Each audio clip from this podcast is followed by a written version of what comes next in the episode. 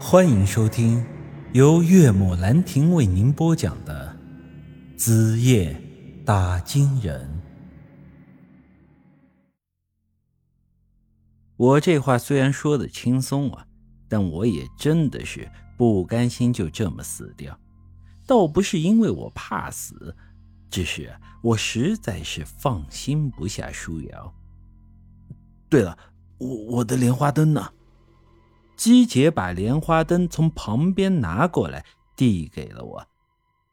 不知道是怎么回事，回来之后这灯就一直是一闪一闪的。我瞅着手里的莲花灯，突然想起了之前那天晚上的情景。这灯呢，也是一闪一闪的，而且当时院子里的阴阳树上的棺材也在闪光。于是我对姬姐说道：“帮我把窗户打开一下。”开窗做什么？外面正在刮风，你这身子骨可吹不得风了。别管这些，叫你打开就是了。这姬姐拗不过我，起身去把床边的窗户打开了。我斜着脑袋往这院子里阴阳树的树冠上一望。只见那树顶上棺材的位置，果然也有一个亮点在闪烁，就和那天晚上的情况是一模一样。这时，房外传来了胡老头的声音：“醒过来了呀，我那里熬了些羊汤，要不端一碗过来给他喝？这一天一宿的都没吃东西了。”这样下去会越来越虚弱的。姬姐点了点头，起身要和他去盛汤。我一把拉住了他的手：“不用了，我没胃口，吃不下东西。”说着，我朝胡老头招了招手：“你，你过来，我有话要问你。”胡老头有些疑惑的走到了我的床边。不想吃东西，你还是好好休息吧。有什么话，咱们以后再说也不迟。嗯，我现在就必须要问清楚，不然等我死了就没机会了。有件事情我必须要搞明白。胡老头有些无奈，便在我的床边坐了下来。行，你有啥问题你就问吧。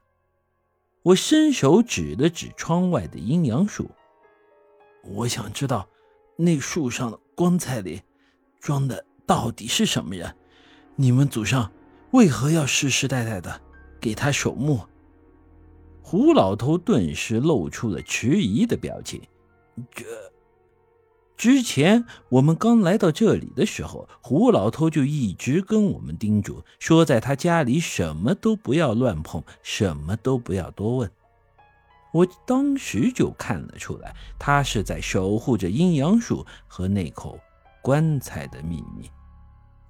之前因为忙着要进这昔日里拉，也就没有多跟他问。后来我想到这个问题，是越想越觉得不对劲了。为什么那树上的棺材会和舒瑶的莲花灯有反应呢？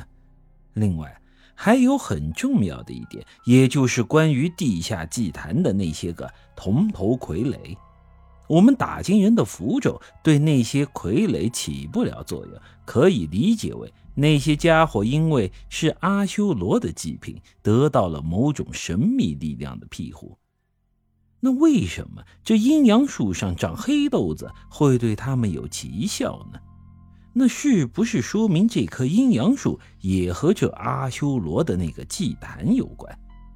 还有啊，就是我们在石窟里看到的那幅壁画，上面有一个名为雪太岁的东西。现在我们已经基本确定，姬姐他们身上的诅咒源头就是这个雪太岁。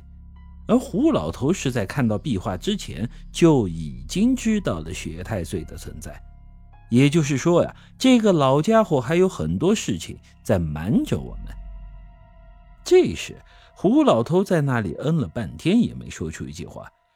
我呀，显得有些着急，也顾不得自己身体到底有多虚弱，直接坐起身子，一把拽住了老家伙胸口的衣服。都这个时候了，你还有什么是不能说的？你别忘了，之前是我从那个死人坑里把你拉了起来，是我救了你的命。你答应出来之后得叫我一声爷。怎么，你爷爷跟你问话呢？你就这副态度？胡老头脸上露出了很为难的表情，看得出来呀，他似乎是有什么苦衷。关于阴阳术和那口棺材的事情，是真的不能说出来。但是这时候我却这么的咄咄逼人。我见他的态度似乎是有些要转变的意思了，接着又说道：“你仔细想想，你的那些个秘密。”得要你活着才有意义，你要是死了，天大的秘密也都只是狗屁。我救了你的命，难道就不该给我点回报吗？还是说你真的以为宰头羊就能抵得你爷孙俩的两条人命吗？这时候，胡老头终于是遭不住我的逼问了，深深的叹了口气：“唉，行吧，我说。”我全都说出来。本集已经播讲完毕，欢迎您的继续收听。